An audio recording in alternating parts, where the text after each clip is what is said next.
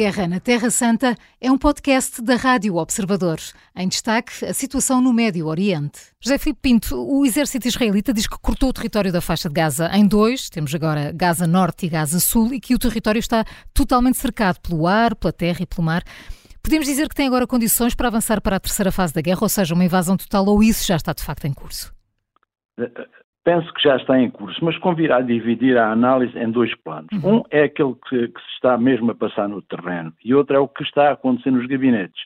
No terreno, de facto, aquilo é um cenário da parte da, da população que está em Gaza, é um cenário de desespero, morte e destruição. Uh, e eu diria que a existência de túneis debaixo dos hospitais ou das estruturas civis funciona como uma espécie de antecâmara do inferno apesar dos terroristas do Hamas acreditarem que a jihad que estão a desenvolver, a jihad a lá chegar, os vai conduzir à vitória na terra ou à recompensa no céu. Nós sabemos que o terrorismo, sobretudo quando recorre a motivações religiosas, como é o caso, desumaniza sempre o outro. O que o exército israelita está a fazer no terreno é dividir, portanto, já dividiu eh, eh, a faixa de Gaza em duas partes. E não pelo rio, já está a situar, eh, a sitiar a cidade de Gaza. E é evidente que quando aparecem tanques, de, carros de, de assalto lá, portanto, na, na cidade, eles só vão, portanto, para zonas que se consideram que já estão, eh, em que o trabalho de infantaria já foi feito previamente, já são zonas seguras. Uhum. O que é que isto indicia? Que vai começar a guerra corpo a corpo. A guerra em que a artilharia vai, portanto, a infantaria, queria eu dizer, vai substituir a aviação. Aliás, a aviação israelita vai forçosamente diminuir o seu ritmo de bombardeamentos, mesmo um, um não militar como eu percebe isso. Porquê? Porque caso contrário correria o risco de atingir as forças de Israel, as forças de infantaria, que neste momento vão começar aquilo que nós designamos como guerrilha urbana, como novidade. É nos túneis. E, portanto, nós não sabemos ainda bem como é que se irá desenrolar. O que se acredita é que provavelmente vai ter uma mortandade elevada. Entretanto, José Filipe Pinto, o ministro da Defesa do Irão, avisou os Estados Unidos que serão duramente atingidos se não implementarem um cessar-fogo na faixa de Gaza. Qual é o objetivo desta ameaça? De que forma é que o Irão pode atingir os americanos? Verdadeiramente, o Irão é uh, o principal adversário dos Estados Unidos neste caso e temos de perceber que o Irão está uh, a representar também os interesses russos na região, hum. porque convém à Rússia e a Putin que este conflito tire os holofotes daquilo que se está a passar na Ucrânia, que neste momento tem uma situação que começa novamente a ser favorável à Rússia. O Irão tem aquilo que é um Estado islâmico, é um Estado em que o poder uh, está, é teocrático e por isso mesmo é um Estado que faz dos Estados Unidos o grande Satã, o grande uh, diabo, o grande inimigo e está, portanto, a alimentar todos os grupos terroristas que uh, são contra os uh, Estados Unidos.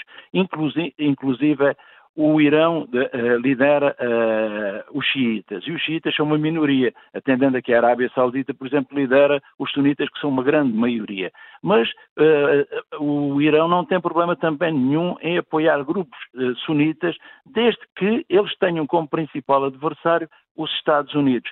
Há aqui um outro país que temos de chamar também à colação, é a Turquia. Uhum. E porquê? Hoje Blinken está na está Turquia. Lá, e uh, eu, eu costumo dizer que Blinken está a funcionar como na química funcionam os catalisadores negativos ou inibidores.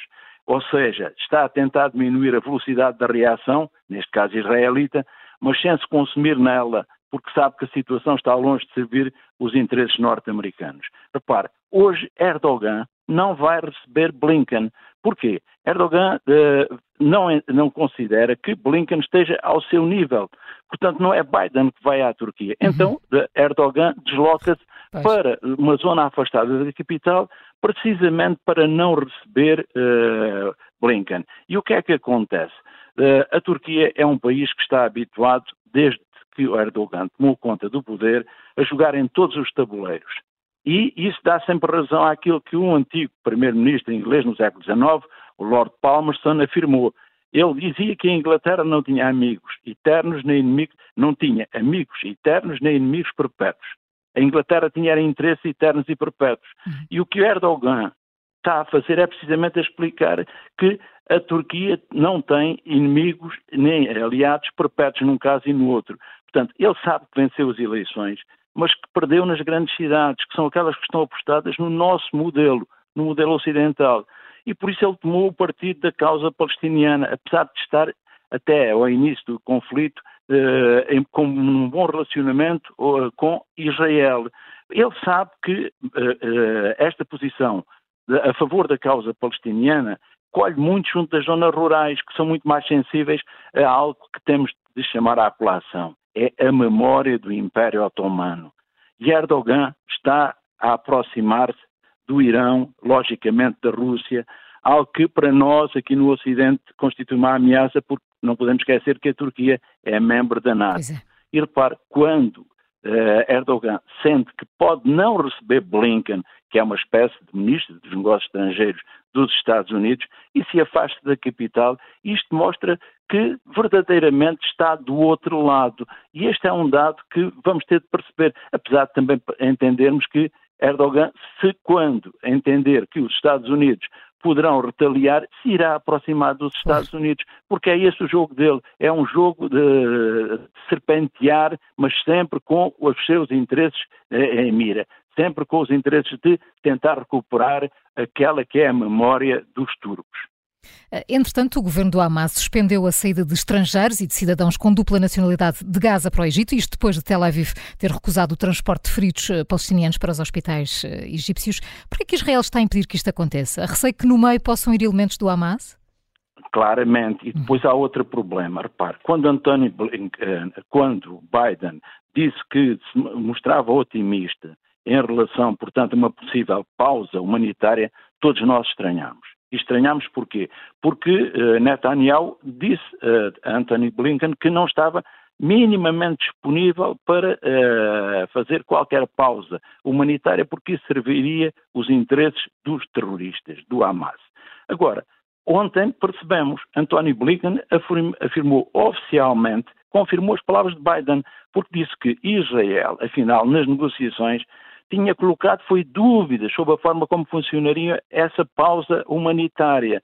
E que ele, uh, ele Blinken, através, portanto, dos serviços dos Estados Unidos, mas em uh, perfeita coordenação com Israel, estavam à procura de uma solução, uma solução que conseguisse, eh, entrando na sua questão, resolver a questão dos reféns, a ajuda humanitária, mas também possibilitar a saída de cidadãos principalmente estrangeiros, que estão em Gaza.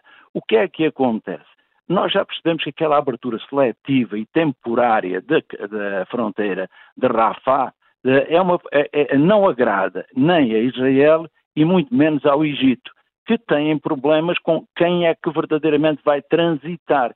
É por isso que sai tão pouco, sai um número tão reduzido de pessoas, porque é importante percebermos que os terroristas têm muita facilidade naquilo que é uh, usar a, a, imagem do, cordeiro, do, do lobo disfarçado de cordeiro. E esta imagem é fundamental. Nós já conhecemos isso na Europa quando recebemos refugiados, por exemplo, sírios. E, e, nesta situação é evidente que o Hamas vai também eh, fazer a infiltração de alguns dos seus operacionais. Portanto, é preciso muito cuidado com a abertura de fronteiras. E percebo os receios tanto de Israel como principalmente do Egito, porque não podemos esquecer que o Hamas é algo que deriva, é um grupo terrorista que deriva da Irmandade Muçulmana que Sisi, o presidente do Egito, teve de depor para tomar conta do poder, porque a Irmandade Muçulmana acaba também por ter uma grande componente de, de índole terrorista. A Guerra na Terra Santa é um podcast da Rádio Observador. Vai para o ar de segunda a sexta, depois do noticiário das nove e meia da manhã e tem nova edição depois da síntese das quatro e meia da tarde. Está sempre disponível em podcast. Eu sou a Maria João Simões.